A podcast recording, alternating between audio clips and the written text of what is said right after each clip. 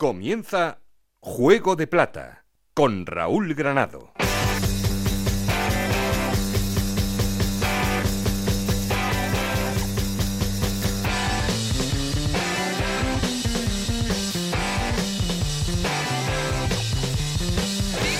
¿Qué tal? Bienvenidos a Juego de Plata, el podcast de Onda Cero en el que os contamos todo lo que pasa en Segunda División.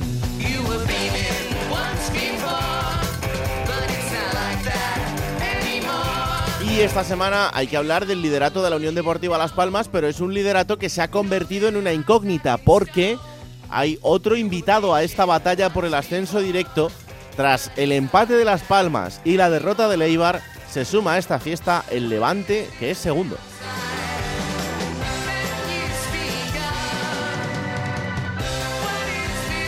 Y la verdad es que aquí no puede dormirse nadie porque los perseguidores también se están empeñando en hacer un momento de la temporada increíble. A la vez y Granada acumulan tres victorias consecutivas, son cuarto y quinto en la clasificación y cada vez están más cerca de la zona alta.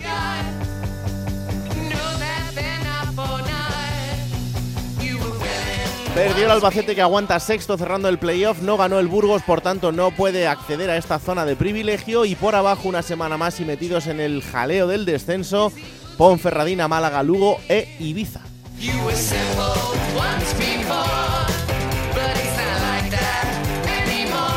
Con el mercado de fichajes ya cerrado, con las plantillas confeccionadas, con algún debut que ha sido bastante importante y que ahora os contaremos porque casi todos los que han debutado y que son futbolistas importantes lo han hecho además con gol. Se ha dado esa circunstancia, así que ahora lo repasaremos. Mucho que contar, mucho que analizar, como siempre. Ya sabéis que queremos seguir en contacto con vosotros y para eso tenemos un perfil de Twitter que es arroba juego de plata, un correo electrónico juego de plata ocr.gmail.com. Aquí conmigo está el auténtico cerebro de este programa, Alberto Fernández, con Esther Rodríguez en la, en la producción, con Nacho García los mandos técnicos. No estoy solo porque... Esto es Juego de Plata, el podcast de Onda Cero en el que te contamos todo lo que pasa en Segunda División.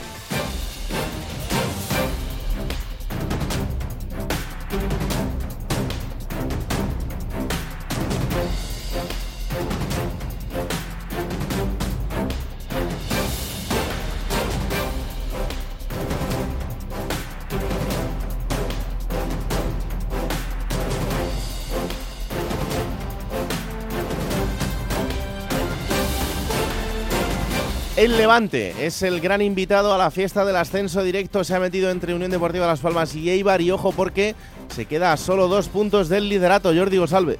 Por fin han conseguido lo que es eh, llegar a esas eh, dos primeras posiciones de la segunda división del fútbol nacional con ese posible ascenso directo ahora mismo, aunque queda un auténtico mundo. Son 17 partidos sin eh, caer el cuadro levantinista y cuando uno está 17 partidos sin caer, normalmente consigue sus objetivos.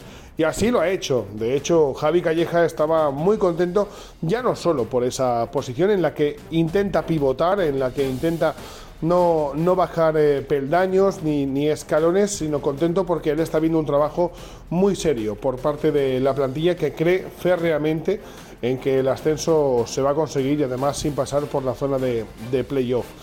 A partir de ahora, pues eh, intentar que la euforia y el optimismo no, no, vaya a más, que se siga trabajando de la misma manera y que el Levante consiga ese, ese objetivo primordial, capital, por muchos aspectos, que es el ascenso a la máxima división del fútbol nacional.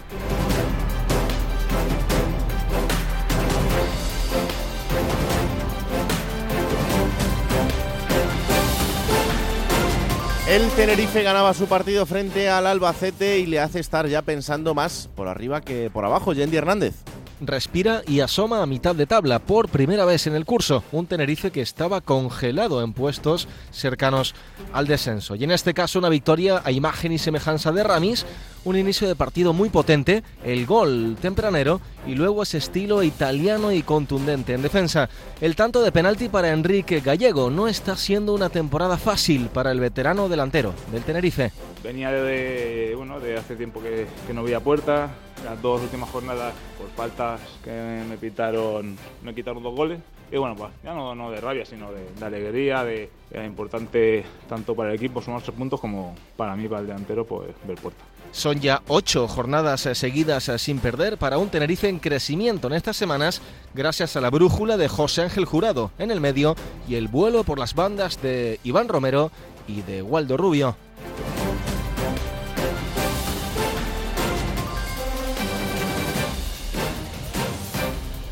Y tampoco ha sido una buena jornada para el Cartagena, que está inmediatamente después del Tenerife, pero es décimo en la clasificación. El caso es que no gana y este fin de semana perdía frente al Levante Victorio de Aro. ¿Qué tal compañeros? Cuando sumas 3 puntos de 24 estás en crisis. Así mismo se encuentra el Fútbol Club Cartagena. Ocho semanas sin ganar el equipo albinegro que ya empieza a mirar, ¿por qué no?, al técnico, a Luis Carrión. El barcelonés, después de dar estabilidad durante dos temporadas al conjunto de Cartagena empieza a estar en la cuerda floja. Veremos a ver qué ocurre, insisto, con Luis Carrión y sobre todo con esa racha del Cartagena, porque este próximo fin de semana se enfrenta a la Sociedad Deportiva Eibar después de la derrota 1-2 ante el Levante. Que no se agrande la racha porque si no pueden venir males mayores en Cartagena.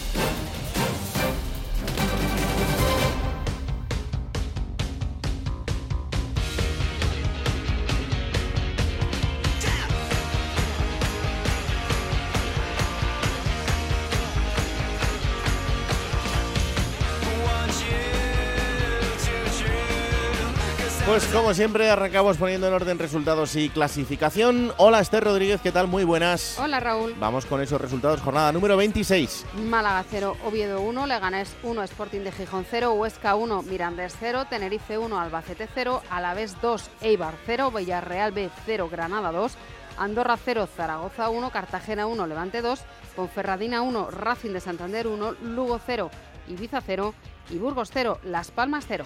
Y con estos resultados, ¿cómo queda la clasificación? Pues es el líder Las Palmas con 49 puntos, le sigue el Levante con 47, los mismos puntos tiene el Eibar tercero abriendo los puestos de play-off, 46 suma el Alavés, 44 el Granada y 42 el Albacete cerrando esos puestos de play-off. Es séptimo el Burgos, suma 40 puntos, le sigue el Leganés con 38, suma 34 el Tenerife, los mismos que tienen Cartagena, Huesca y Oviedo. También el Villarreal B tiene 34 puntos. Es decimocuarto el Zaragoza, tiene 33 puntos en su casillero, le sigue el Andorra con 32, los mismos que el Sporting. El Mirandés es decimoséptimo con 30 puntos y suma 27 el Racing. En eh, puestos ya de descenso, la Ponferradina con 27 puntos también, le sigue el Málaga con 22, los mismos que tiene el Lugo y cierra la clasificación con 18 el Ibiza. Gracias Esther. Adiós.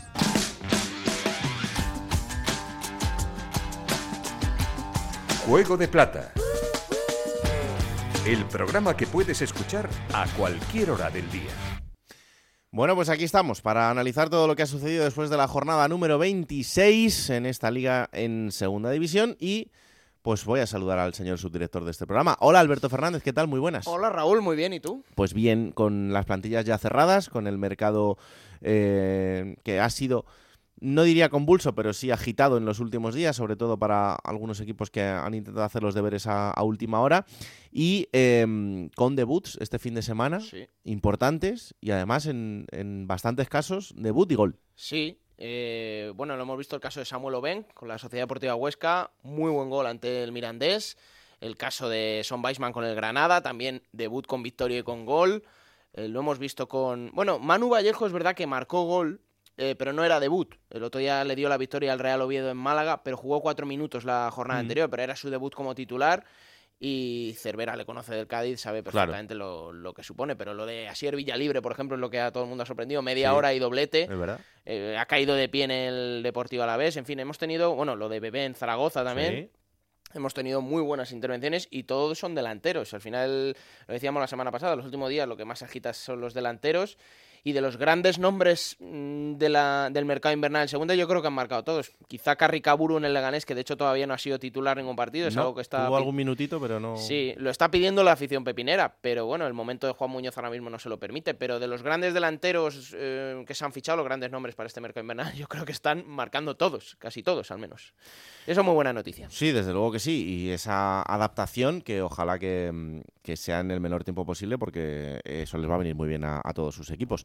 Bueno, vamos a saludar al líder. El líder eh, de momento, porque la semana que viene eh, puede cambiar si se despista un poquito más. La Unión Deportiva Las Palmas sigue al frente, pero empataba a cero frente al Burgos, así que la distancia es de dos puntos con respecto al Levante y Eibar, tres con respecto al Deportivo Alavés. Hola, Yendi Hernández, ¿qué tal? Muy buenas.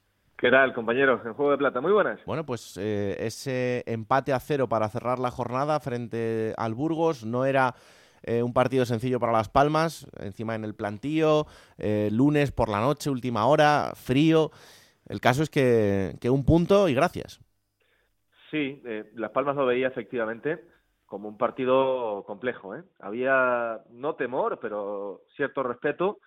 la Unión Deportiva jugaba con esa tranquilidad de saber que independientemente del resultado seguiría siendo líder.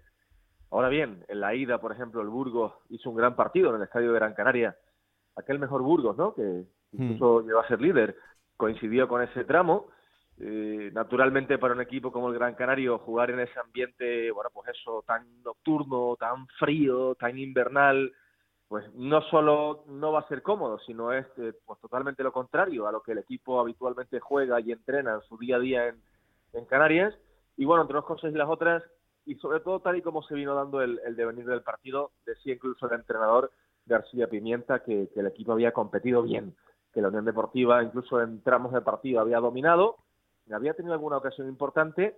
es un disparo de Moleiro al, poste, una, una, falta directa muy clara de Jonathan Viera que se va eh, también muy cerca de la portería del, del, Burgos y una buena ocasión también para Fabio, ¿no? el medio centro, hmm. que con esa baja de Enfulu el termómetro del equipo ahí en el medio, ¿no? El que le da el balanceo, el contrapunto defensivo, pues Fabio, el, canterano, el de ingenio, un jugador que también le da mucha calma, mucha táctica, mucho control al equipo y que incluso se está atreviendo a hacer cosas.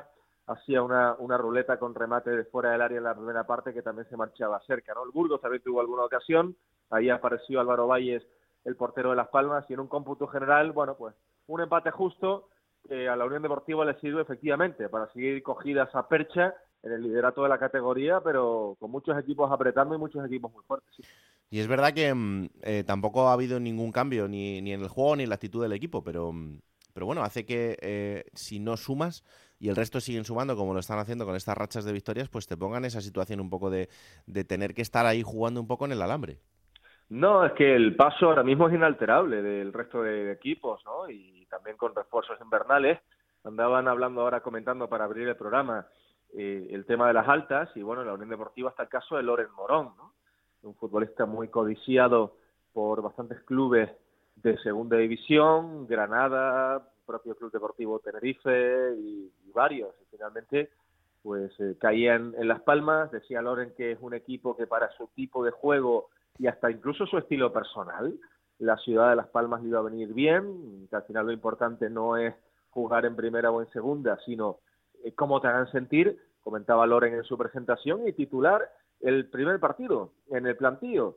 sí se notó algo falto de ritmo, ¿no? Eh, a veces se le marchaban los pases o en esas jugadas de balón dividido cuando el futbolista no está en ese tono de partido, en ese ritmo competitivo que, que pierde la pelota, pero sí es un jugador que atendiendo a, cómo juega Las Palmas le puede aportar mucho, ¿no? Le puede aportar mucho. no está jugando Captum tanto, también el, bueno, el ex del Betis o de los filiales del Barça, entre otros equipos, el centrocampista, y Loren Morón, también una declaración de intenciones por parte del entrenador, de García Pimienta, ¿no? Lo quiere integrar rápido en el equipo porque eh, Sandro, el, canario, está acumulando bastantes lesiones musculares en la temporada. En Florida, Andone, la verdad es que no cree tanto. Hmm. Futbolista Andone de segundas partes, que apenas ha marcado dos goles y que no está jugando mucho y Cardona siempre lo puede adaptar como hizo ayer a Marc Cardona, el catalán, a un costado, ¿no? jugador versátil que le está dando mucho trabajo, máximo goleador de Las Palmas con siete goles y Cardona, pues ayer salía por, por banda derecha en ese 4-3-3 y jugaba a punta del ataque eh, ¿no? Bueno, Las Palmas, insisto, que pese al, a ese paso firme que comentas que están imponiendo los rivales, cuidado, ¿eh? El de Burgos se veía como un partido marcado en el calendario de bastante complejidad en el plantillo y, y ese empate, ese 0 a 0 ha sentado bastante bien tanto en, el banquillo amarillo como incluso en la afición canaria.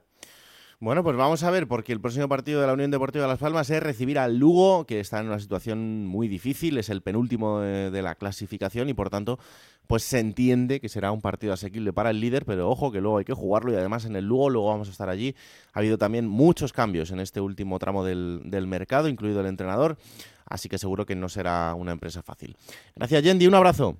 Un abrazo. Chao, chao. Venga, vamos a ver qué le pasa a Leibar, porque Leibar perdía este fin de semana, lo hacía 2-0 frente al Deportivo Alavés. Es cierto que venía de tres victorias anteriores, de un empate, no es una mala racha, pero sí es una derrota frente a un rival que se ha convertido en un rival directo. Hola Íñigo Taberna, ¿qué tal? Muy buenas. Hola, ¿qué tal Raúl? Muy buenas. ¿Qué le pasó a Leibar el otro día? Pues nada, que estaba siendo un partido parejo, Raúl, incluso yo creo que Leibar algo mejor que el Alavés en la primera parte, pero en el minuto 57 llegó una jugada decisiva, un balón que controla siendo el último defensor Sergio Álvarez se le escapa el, se le escapa el control, Sila se la quita, le derriba, porque se iba solo a portería, aunque estaba lejos todavía de, de la meta de Lucas Zidane, y el colegiado decreta tarjeta roja, y ahí se le fue el partido al, al. Ya 10 contra 11, el conjunto almero no pudo con, con el Alavés, y hablaba Yendi de refuerzos, y del refuerzo del Alavés, que es eh, Asier Villalibre, dos goles en su debut con la camiseta albiazul, y eso supuso la derrota de un Eibar que lo intentó hasta el final, jugó con más delanteros que nunca Garitano, y eso que estaba con 10, Arana, Bautista, Stoikov, pero no, no fue capaz de, empatar el partido. Y Garitano tras el partido decía siempre, lo, todo el rato repetía lo mismo, el mismo eh, lema. Hasta la expulsión estábamos bien, hasta la expulsión merecíamos algo más. Después de la expulsión se nos escapó un partido eh, importante ¿eh? ante un rival directo como el Alavés, que fíjate, ya le ha recortado puntos a Leibar y ya está tan solo un punto por debajo del conjunto armero que llevaba, eh, te, alargo la racha de la que estabas hablando, llevaba ocho jornadas sin perder, seis victorias y dos empates, y con todo, con un punto en casa ante Leganés y esta derrota en, en Vitoria, ya ha caído eh, a la tercera plaza, fuera de los puestos de ascenso directo, lo que no deja bien a las claras la, la complejidad de la, la categoría. Claro, es que en este momento eh, es verdad, o sea, no, no, no, podemos decir que el Eibar haya tenido una mala racha de resultados, ni muchísimo menos. Pero claro, en cuanto te despistas un día, pues, pues sales de ahí. No, no, es que los rivales directos es que suman muchos puntos, muchos puntos, muchos puntos. Es que el Levante ya le ha superado la clasificación, aunque están igualados a puntos, el Alavés está muy cerca, el Eibar pues no tenía una mala racha de resultados, y no se puede sumar mucho más de lo que estaba sumando el, el conjunto armero, pero eh, cualquier tropiezo se paga caro en, esta categoría y encima ante, un rival directo como, como es el Alavés. Hmm. También hay que decir que muchas dificultades para el Eibar o para Garitano de cara a conformar la defensa, porque fíjate que tiene lesionados, o tenía sancionado a Arvilla y lesionados a Correa y a Tejero. Tuvo que jugar Sergio Álvarez, que es un pivote defensivo de lateral derecho, y al final también eso le, pasa, le pasó factura al, conjunto Ibarres, que ahora de refuerzos tampoco se ha reforzado mucho. ¿eh? Ha fichado Arana, en el mercado de invierno, tan solo la única incorporación delantero centro y tampoco está contando con muchos minutos. Así que yo creo que igual se le hace larga la temporada a Leibar, ojalá que no, que siga con, esa, con ese ritmo de victoria, sobre todo en, en, Ipurúa, pero otra vez me da, ¿no, Raúl? Que tú controlas mucho más, que la exigencia de puntos va a ser altísima para subir este año de nuevo a primera. Sí, sí, eh, tal y como se está poniendo el tema en, este tramo, eh, no hay nadie que se esté despegando, hay gente, es que del, del líder al séptimo, que es el primero que está fuera de los puestos de playoff, hay nueve puntos de diferencia. Es que No, no, es una, una distancia que sea insalvable para absolutamente nadie. O sea que todavía van a pasar muchas cosas y que eh, algunos de los que están en esa zona eh, cuarto, quinto, sexto pueden bajar desde ahí y el que está séptimo, octavo, noveno, décimo incluso, eh, pues tiene que estar pendiente de arriba y de abajo, porque está a una distancia que no le deja eh, despistarse de absolutamente nada. Y eso es crucial y ojalá que pueda ser así durante eh, muchas jornadas, porque nos va a mantener la ilusión y la, y la emoción hasta, hasta el final. El próximo rival de Leibar será el Cartagena, que tendrá que recibir en Ipurúa este fin de semana, así que vamos a ver si ahí vuelve a sumar de tres en tres y se engancha otra vez a sus puestos de, de ascenso directo, o al menos aprieta todo eh, un poquito más. Ah, no de comba, ¿eh? con Las Palmas y con Levante, que me parece que llevan un ritmo de puntos espectacular. Sí, sí, desde luego que sí.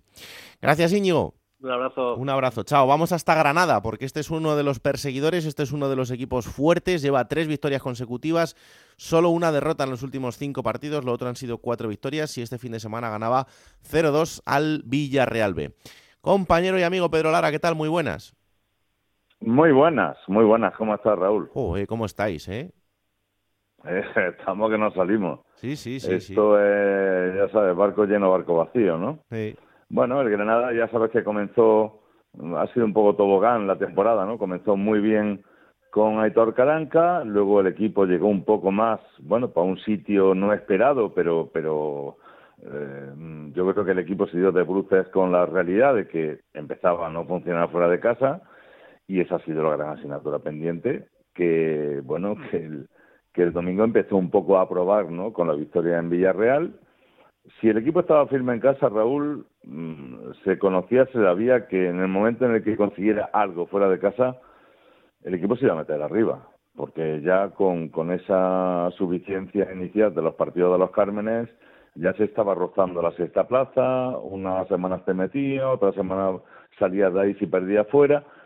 En fin, eh, y evidentemente mm, se produjo el debut soñado para Son Weisman, eh, los primeros minutos, primer balón, pum, gol, ¿no? Es decir, que, que yo creo que la felicidad fue absoluta y completa el, el domingo en, la cerámica. Y además con eh, lo que tú me decías, ese lo comentaba también Alberto antes, el debut de Son Weisman, este futbolista que, mm, que cuidado porque puede ser muy importante en, en esta segunda vuelta. Y oye, que, que empiece marcando, es un espaldarazo para él, eh, para el equipo, para su llegada. Bueno, importante, ¿eh? Sí, sí, sí, bueno, Son, Son Weisman eh, hizo lo que tenía que hacer y, y contribuyó de tal manera, más metió, además desde Weisman, que, que, que que hizo una buena actuación y tuvo ese gol eh, vital ¿no? para, para la victoria. También marcó un golazo Uzuni. Ten en cuenta, Raúl, que Uzuni mm. tiene ya 15 goles. ¿eh? Es el máximo sí, goleador de la categoría, por supuesto, máximo goleador del equipo. Y bueno, y yo creo que un equipo, si quiere conseguir objetivos, tiene que tener goleadores. Y tiene que tener gente que, que marque las diferencias ahí en los últimos metros. ¿no? Y eso, en este momento, lo tiene ya el Granada. Ha incorporado también, como bien sabes, a Paul Lozano. Sí que jugó minutos durante la segunda parte. Por Lozano, en una debilidad por tema de sanciones, de lesiones y tal, que el equipo ha tenido. Paco López se ha quejado mucho de eso, se quejaba ya también de Toro Caranca, aunque Caranca se quejaba menos porque él, en cierto modo, fue también responsable de la confección del equipo, ¿no?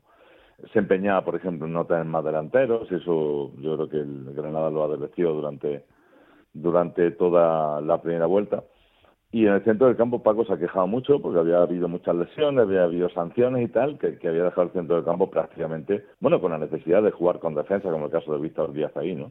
Entonces la llegada de Porlozano le va a ayudar mucho al equipo, la recuperación de gente que viene de lesiones también, pero Porlozano yo creo que al final se va a elegir como un titular prácticamente indiscutible de, de este Granada y le va a venir bastante bien. Y bueno, y luego queda un tanto, porque es verdad que, que el otro día el, el, marcador de la cerámica Raúl fue un tanto engañoso, ¿no? Porque el Granada golpeó pronto, en segunda división ya sabemos que si tú marcas dos goles es muy difícil que un equipo te levante el partido, pero ojo porque el Villarreal, a partir de ese 0-2, comenzó a dominar, comenzó a generar ocasiones y fallaron muchísimo ante el portero de Raúl Fernández, que por cierto, a mi juicio, Raúl fue el mejor del partido con diferencia mm. y evitó no solamente que el Villarreal se metiera en el partido con algún gol que hubiera dificultado la, la, la victoria roja y blanca, sino que además lo paró absolutamente todo. ¿eh? Luego ya es verdad que el Villarreal puso el resto fallando, ¿no? Pero lo que tuvo que detener Raúl Fernández fue increíble y bueno, al final, entre el acierto arriba y las paradas abajo, pues eh, el equipo consiguió, después de la primera jornada de liga, Raúl, después de la primera jornada de liga, ¿eh? que fue esa victoria en Ibiza, ¿eh? consiguió la segunda victoria lejos de los Cármenes de la temporada. Bueno, pues vamos a ver si el Granada consigue este fin de semana la cuarta consecutiva. Tiene que, para ello, ganarle al Tenerife en los Cármenes. El Tenerife que, como os contábamos antes, también está en, en buena dinámica últimamente. Así que mmm, será un gran partido, seguro, el que vamos a vivir en los Cármenes. Gracias, Pedro. Un abrazo. Un abrazo fuerte. Chao, chao. Vamos hasta Aragón, eh, porque además este fin de semana los dos están de enhorabuena. Han ganado los dos, tanto el Huesca como el Zaragoza. El Huesca es décimo primero, le ganaba 1-0 al Mirandés. El Zaragoza es décimo cuarto y le ganaba 0-1 al Andorra. Hola Rafa Feliz, ¿qué tal? Muy buenas. Hola Raúl, muy buenas. Bueno, además, los dos también con debutantes y goleadores. Efectivamente, dio esa casualidad de que los dos parece que están hechos a la misma medida eh, ganaban 1-0, el uno en casa, el otro fuera, pero efectivamente Obeng de, debutaba con el Huesca, marcaba un, golazo de chilena otra vez, la Sociedad Deportiva Huesca, y el Zaragoza ganaba prácticamente cuando el partido ya estaba en su tramo final, con el gol a la contra eh, llevado por Simeone y, y Bebé, el debutante del Zaragoza, el ex del Rayo Vallecano, hacía el tanto que daba a la poste los tres puntos para el Real Zaragoza. Tres puntos que fueron festejados a lo grande por el equipo zaragozano, porque ya el empate, como decía Escriba, ya firmaban el empate cuando llegó el gol de Bebé. Hmm.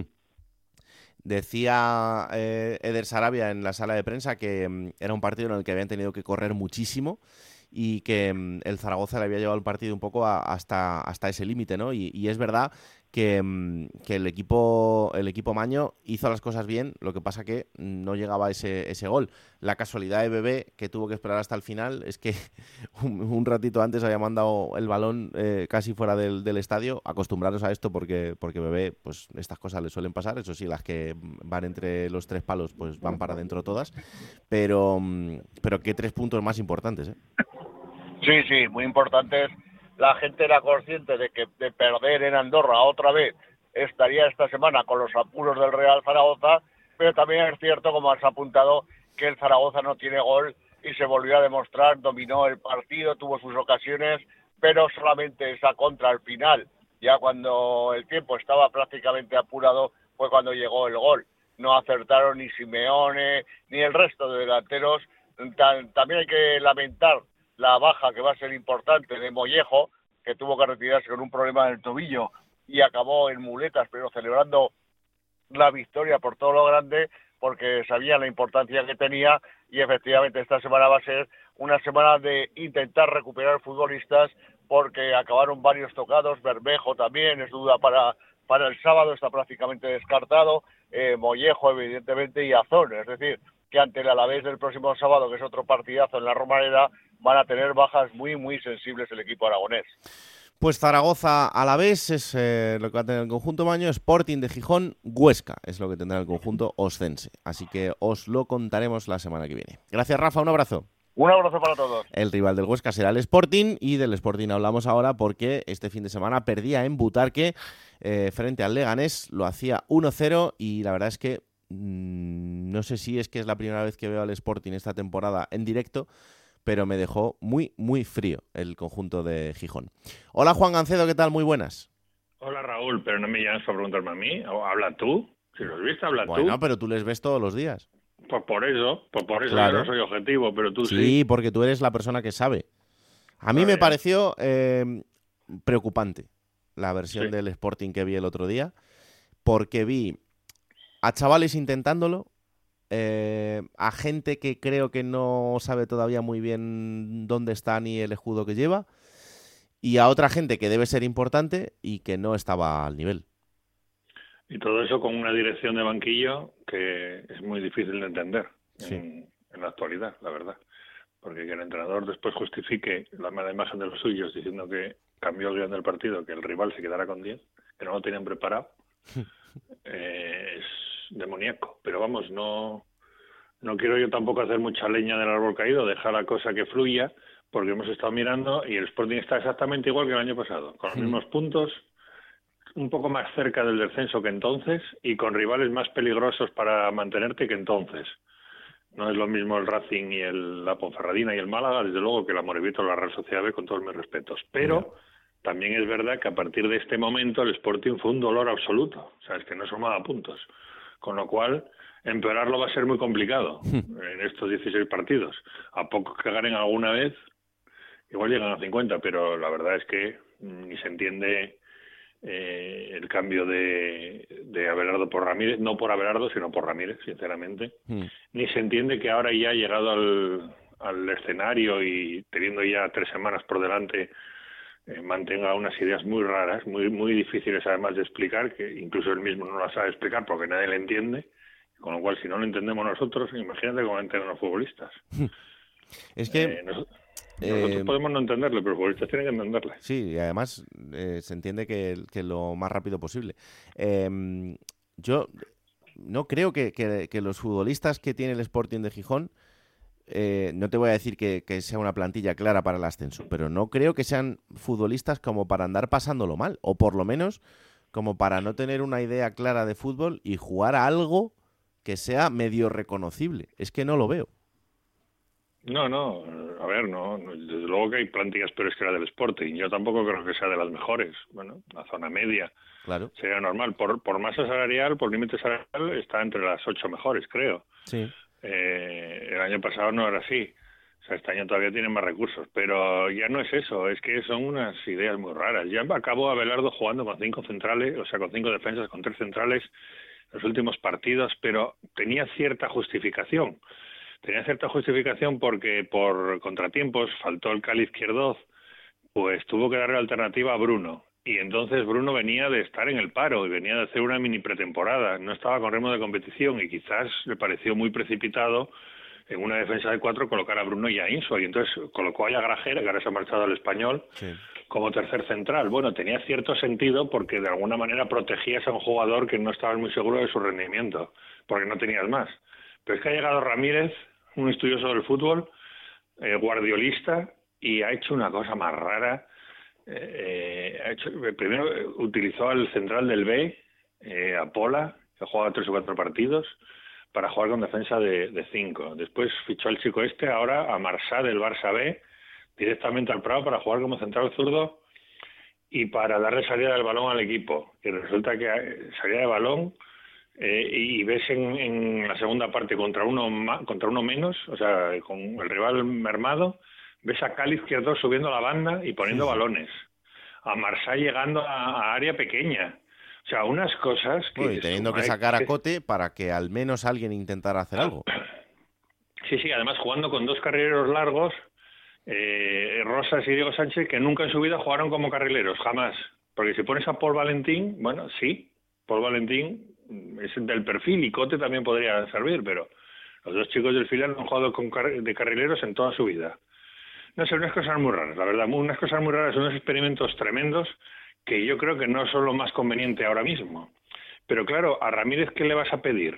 No, claro. Que sea Lucas Alcaraz o que sea, no sé, Anquela ¿Le vas a pedir que llegue Ramírez con 37 años sin haber entrado nunca en España y que no haga aquello en lo que cree? No, lo normal es que él llegue, un chaval joven, y haga aquello en lo que cree. El problema es quién creyó que éste tenía que hacer aquello en lo que cree, no él.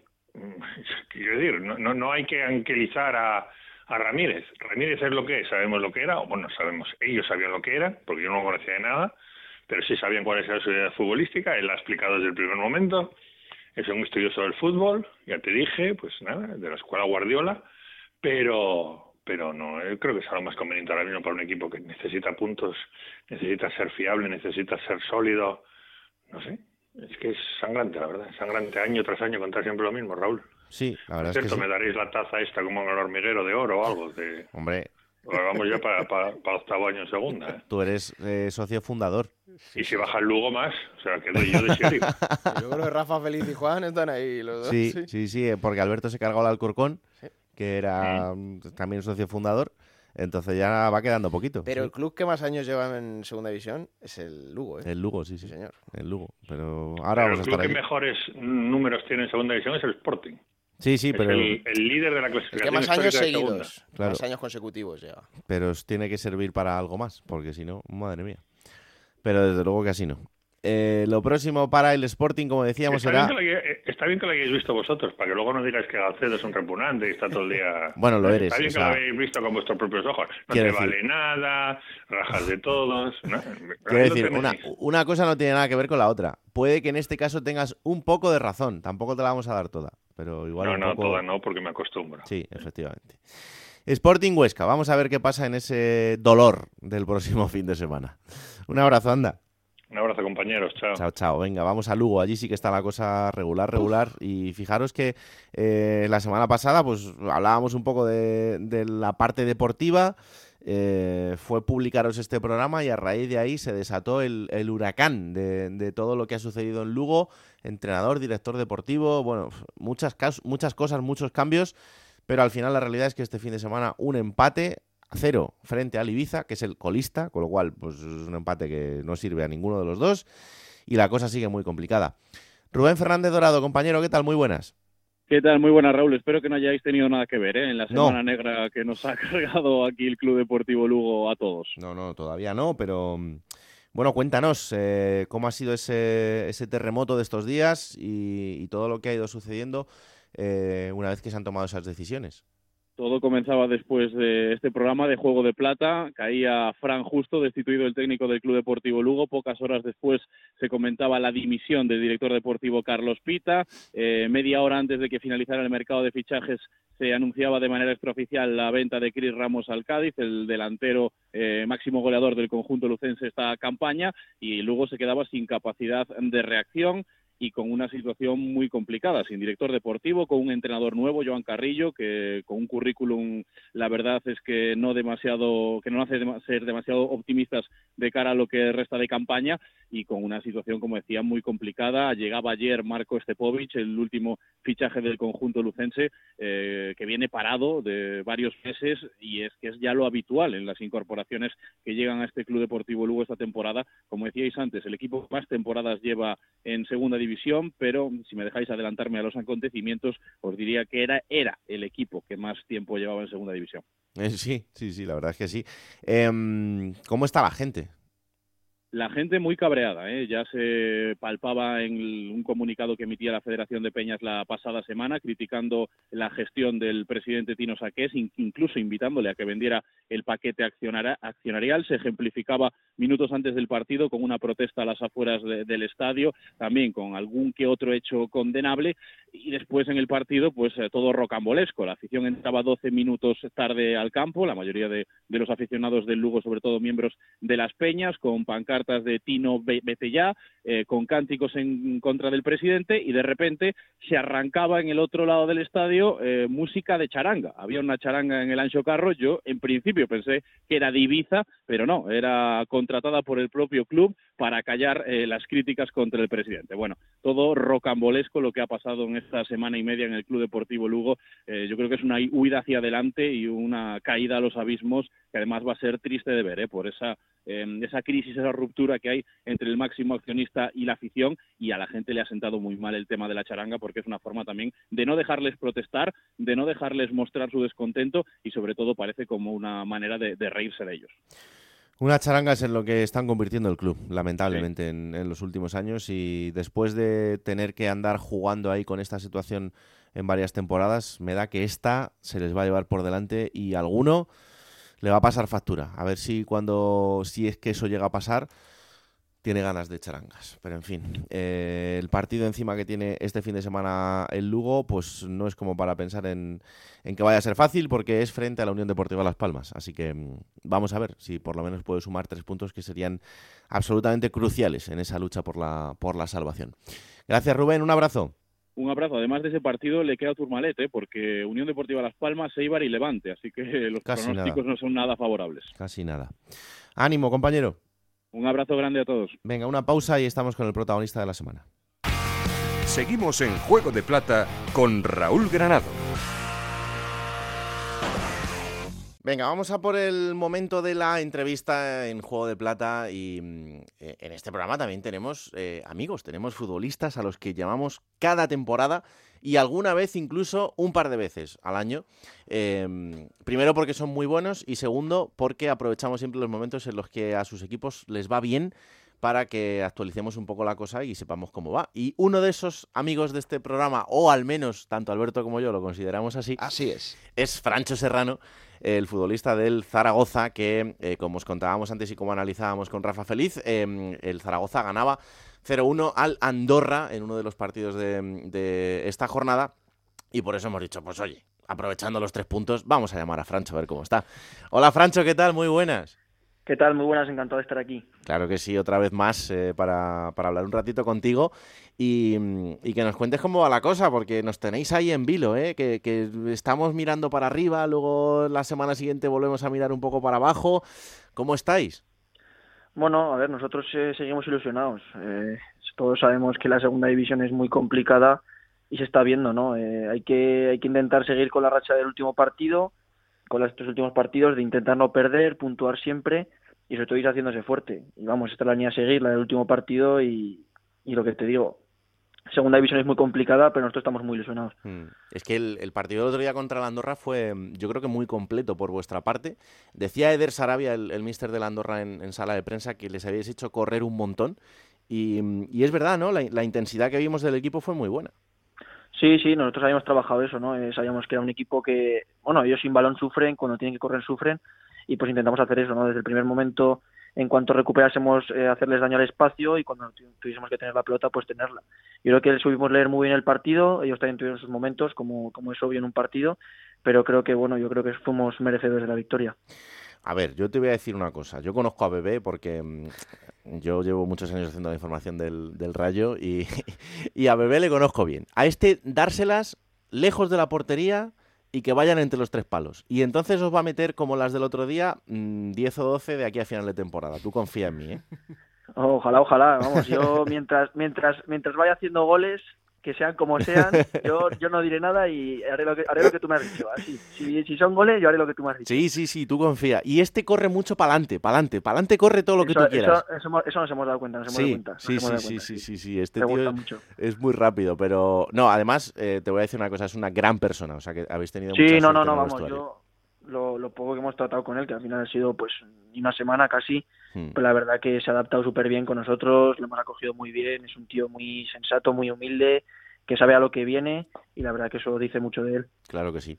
Eh, es que yo veo al Zaragoza y este año me ha tocado ir un par de veces a la Romareda a hacer los partidos y, y digo, es que tengo ganas de que esto salga bien. Es que hay buenos futbolistas, es que me parece que sois un grupo sano, me parece que, que las cosas pueden ir bien. No sé qué falta para que de repente se conjugue todo y lleguen esas tres o cuatro victorias seguidas. Es que si lo supiésemos nosotros también, pues habríamos, habríamos puesto remedio. Nosotros eh, trabajamos todos los días para que se dé todo como el día del otro día de Andorra, como el día del Huesca, como cualquier partido que se gana. Pero lo que te digo, luego segunda división es muy complicada, un partido en un partido es un mundo, puede pasar cualquier cosa. Pero bueno, lo que te digo, nosotros tenemos la, idea clara y de ahí pues trabajaremos cada partido como, como lo que es, como una final. Claro, que luego eh, te metes en el día a día y, casi que te atropella todo lo que, lo que va sucediendo, ¿no? Y, y, a lo mejor tampoco es sencillo em, llevar ese escudo cada día. Y alguien que lo quiere tanto como tú lo, lo está conociendo, pero, pero es una presión tan grande como parece desde fuera. Es complicado, es complicado. Al final yo, claro, soy... Antes era aficionado y ahora soy jugador y aficionado a la vez y es complicado muchas veces porque ¿quién más va a querer que yo o que cualquier zaragocista de verdad que esto salga bien? Y más si estás dentro del equipo. Pero lo que te digo, esto, bueno, al final, al principio afectaba siempre más y cuando vas cogiendo experiencia y vas cogiendo momentos y circunstancias, ya todo se hace más natural dentro de que nunca va a ser, nunca es fácil. Hmm. Pero bueno, lo que te digo, yo, vamos, estoy súper orgulloso, contento y, es ojalá este bueno bendito problema no que digo yo bendito problema de que de tener que tener estos, dilemas a que ahora eh, tú lo piensas y dices joder como aficionado yo esto lo veía muy fácil pero pero ahora desde dentro se ve de otra manera mira yo sí como como todo el mundo eh, cuando estás desde fuera en la grada sentado desde arriba en la tribuna que se ve todo perfecto ves todos los espacios y tal hmm. Claro, tú dices, ah, no, aquí, allá, es que la tenía que haber cambiado de lado, es que no... Luego te pones a jugar el partido, todo va mucho, mucho más rápido, lo que tú piensas que son 10 segundos no es ni uno, y ahí pues vas entendiendo. Yo, tuve, yo tengo la suerte de que como jugaba en categorías inferiores, pues conforme vas subiendo de edad, te ibas dando más cuenta de eso, pero hasta que no llegas al fútbol profesional no te das cuenta de verdad de cómo, de cómo es. Claro. Em, ¿Te está dando tiempo a, disfrutar de todo esto? Porque, em, joder, yo creo que te están pasando grandes cosas. Estás en el equipo de tu vida, estás en el primer equipo em, internacional con España cada vez que, te llama la selección, pero ¿a ti te da tiempo a, disfrutarlo en el día a día? Sí, sí, obviamente yo estoy, lo que te he dicho, muy orgulloso por todo lo que he podido conseguir. Eh, tengo, sigo muy ilusionado con todo, tengo muchas ganas de seguir creciendo, de seguir disfrutando con el Zaragoza, de ojalá con la selección de hacer grandes cosas y ojalá volver a Primera División, que es lo que llevamos luchando tanto tiempo. Bueno, cuidado que ahora eh, tenemos enchufe, porque después de, del seleccionador sub-21 que has tenido, que ahora es el jefe de todo, ojo, eh, cuidado, ¿eh? Bueno, a ver, a ver, nunca se sabe, nunca se sabe. Claro, claro. Yo haré las cosas bien para que por lo menos me tenga en cuenta. Tú la mitad de los deberes ya los tienes hechos, porque a ti ya te conoce. Entonces ya, claro. No, pero es verdad, ¿no? Que, que también es un ejemplo de, de lo que es el, el, trabajo en el fútbol. Que en este caso a Luis de la Fuente le ha llegado el premio. Obviamente. Todo el trabajo silencioso, como se dice, desde, desde el buen trabajo, de siempre de buena cara, de siempre hacer las cosas bien, por el bien del equipo. Al final Luis, bueno, ya todos lo conocemos. Yo personalmente tengo, vamos, le tengo mucho aprecio porque siempre ha confiado en mí y eso dice mucho. y vamos, yo me alegro mucho por él y bueno, ojalá ese enchufe sirva de algo algún día. la candidatura la vamos a presentar, luego ya, oye, ya... Eso es, luego ya lo que, ya lo que pase, pasa. Poco a poco. Hay, hay, jugadorazos siempre, hay Hombre, fíjate, si ya es difícil jugar en un equipo, pues jugar en una pues, selección... Pues, pues, pues, imagínate, imagínate. Claro. Que, mm, ¿y, de, ¿Y de Fran Escribá qué estás aprendiendo? Bueno, yo la verdad que... Yo no lo, o sea, lo conocía como entrenador porque ha sido un entrenador que siempre ha tenido una, muy buena carrera. Hmm. Y, pero conozco más yo personalmente también a David Generelo porque me, llevó él en, Liga Nacional Juvenil. Entonces yo me imaginé, antes de conocerlo, que trabajando con David iba a ser muy buen tío y la verdad que yo estoy muy contento con él. Desde el primer momento se mostró, mostró su confianza hacia mí, eh, también pues David le habló muy bien de mí. Entonces la verdad que ha sido todo muy fácil, me ha puesto todo de cara para que pues yo ahora pueda disfrutar de, de, muchos minutos, de estar yo bien personalmente, de encontrarme bien, de intentar ayudar al equipo siempre. Y la verdad que, vamos, yo solo tengo palabras de agradecimiento y estoy muy contento con él, con el cuerpo técnico y con el equipo en general. Mm. Fíjate que, eh, hablando del míster de, de Escribá, eh, desde que llegó al banquillo han conseguido 17 puntos de 33, ya ha conseguido un puntito más de lo que consiguieron con, con Carcedo hmm. eh, en 45 posibles, ¿no? Entonces, el ratio es mejor con, con Fran. Yo no sé, Francho, si evidentemente sin desmerecer el trabajo de uno o, darle más valor al de otro, pero si vosotros habéis notado ese cambio, eh, porque muchas veces pasa, ¿no? Dice, pues mira, ha hecho clic, ha tocado dos o tres teclas y, ahora funcionamos mejor. No sé si vosotros lo habéis notado también. Pues es que es lo que te digo, es que puede ser, pero es que ni Carcedo trabajaba mal, ni Fran trabaja muy bien. Al final cada cuerpo técnico y cada grupo tiene su forma de trabajar y hay veces que por pequeños detalles las cosas salen y a veces no quieren salir pues en el momento con Carcedo las cosas salían, pero no salían como queríamos y ahora no están saliendo mejor. Lo que te digo, son pequeños detalles que a lo mejor dices, no, el sistema, ¿no? El, pues no lo sé, es que no lo sé. Nosotros sabemos que el fútbol es así como cualquier trabajo cualquier trabajo tendrá rachas mejores, momentos mejores, peores, pues ahora está tocando uno que tenemos uno un poco mejor, hay que aprovecharlo y seguir con ello. Mm.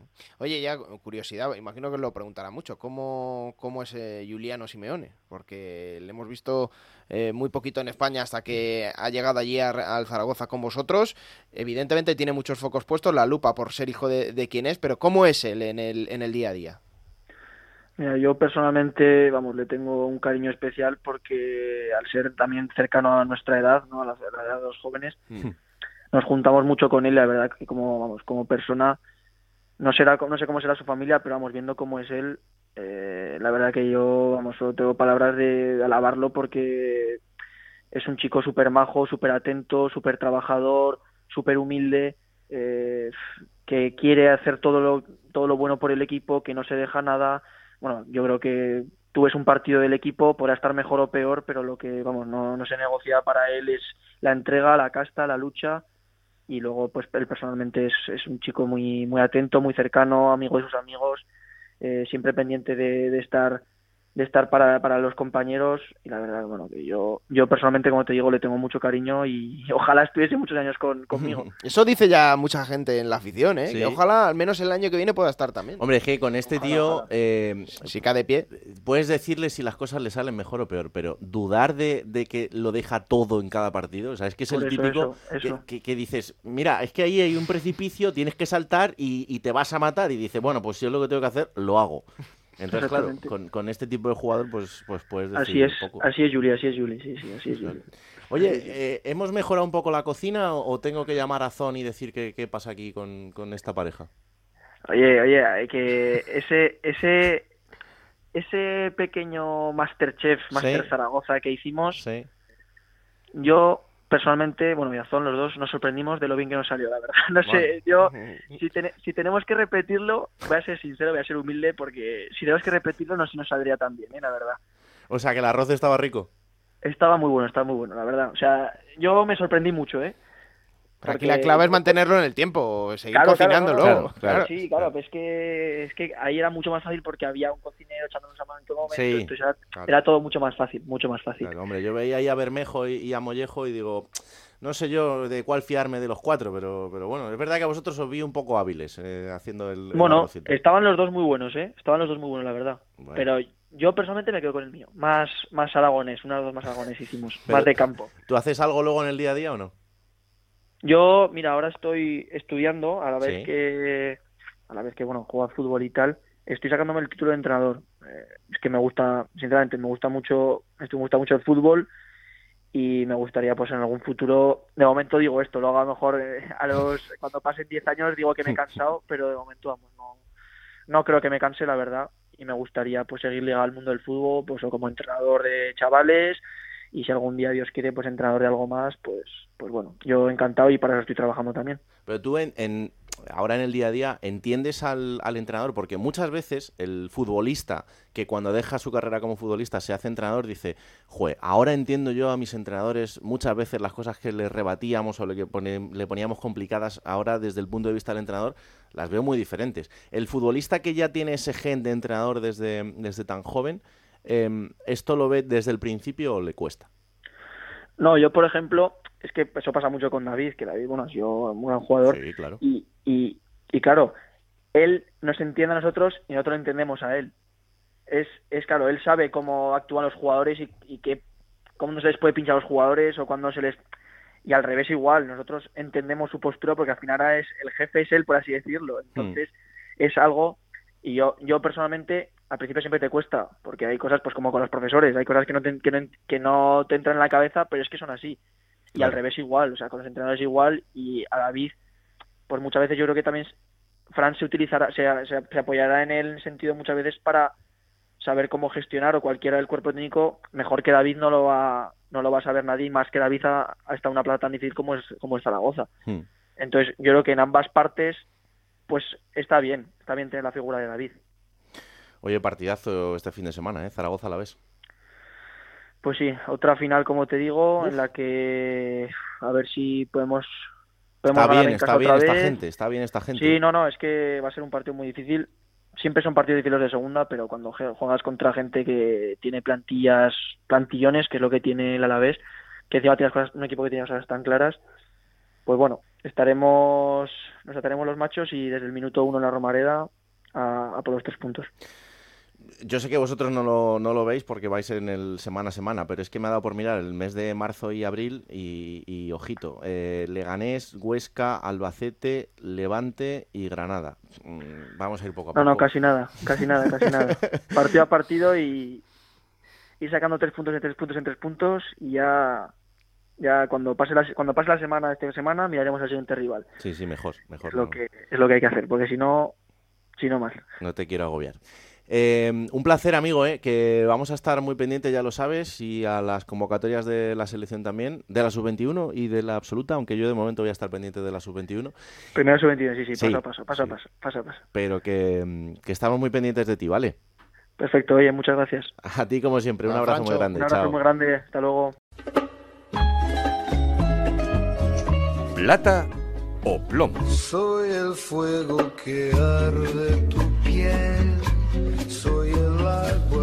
Este fin de semana solo han pasado cosas buenas. Va. ¿No? Bueno. Joder, mira que lo intento, ¿eh? A ver. Ha pasado una cosa muy buena, que es al menos la que yo he elegido como, como plata, eh, que es, eh, bueno, el Levante, lo hemos dicho antes, ya está Sí. en puestos de ascenso directo por primera vez en toda la temporada. Mucho mérito lo de Javi Calleja, porque el Levante era un grande de la categoría, pero que no terminaban de creérselo y de jugar como tal. Bueno, pues con Javi Calleja, el Levante ya está aquí, ha venido para quedarse, es uno de los cocos de segunda y así de bien están. Éramos conscientes de cómo llegábamos al partido, de la situación, de que si ganábamos nos metíamos entre los dos primeros y si queremos ascender tenemos que saber jugar con eso, tener eh, mentalidad de equipo eh, campeón, de saber que, bueno, que la presión al final está en la cabeza de cada uno, entonces tenemos que, que liberarnos y, y seguir, seguir siendo humildes, seguir eh, trabajando eh, como lo estamos haciendo y yo creo que al final la recompensa seguro que llega. Pues la recompensa puede que llegue, puede que no, pero de momento el camino lo están disfrutando y lo están haciendo, pero que muy bien en Desde el luego que Ciutat. sí. Y el plomo, Raúl, eh, ha sido inevitable. O sea, me he visto casi obligado a tener que A poner ver, a ver. este fragmento. A Gancedo le iba a gustar. de la rueda de prensa de Miguel Ángel Ramírez. Sí. Primera respuesta es que se ha hecho viral, porque es casi cómico. El Leganés se quedó con uno menos, el Sporting jugó casi una hora con un futbolista más, y Ramírez dijo esto. No, en la primera parte yo creo que eh, en cuanto ellos cambian un poco la estructura en la salida, nosotros teníamos que ajustar eh, la forma de presionar.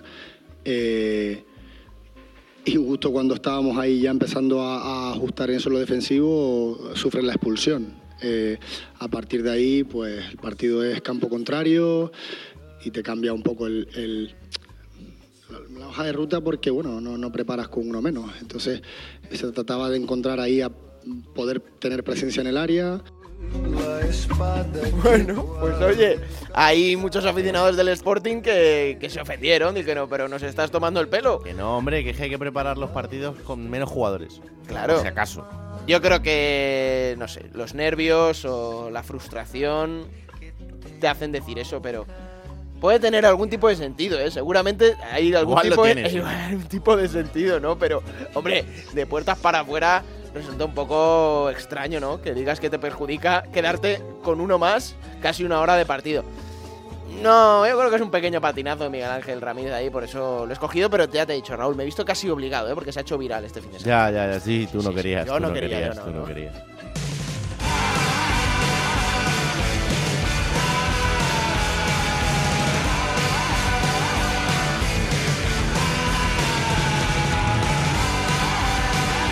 Bueno, cuéntame, la próxima jornada será la número 27. Y que va a comenzar este próximo viernes 10 de febrero a las 9 de la noche en el nuevo Los Cármenes con el Granada Club Deportivo Tenerife. Para el sábado a las 4 y cuarto Real Zaragoza Deportivo Alavés. Doble turno a las 6 y media Mirandés Villarreal B y Levante Andorra. Para las 9 en el, en el Estadio Gran Canaria 8 hora insular. Las Palmas Lugo. Domingo 2 de la tarde Albacete Málaga.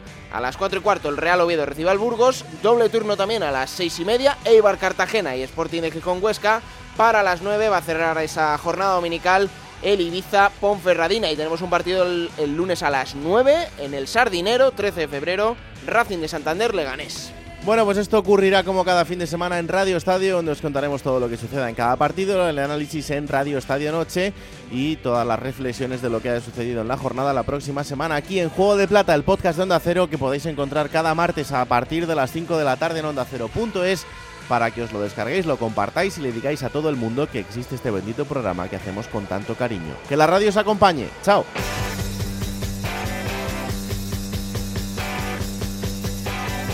Raúl Granado, Alberto Fernández, Ana Rodríguez. Juego de Plata.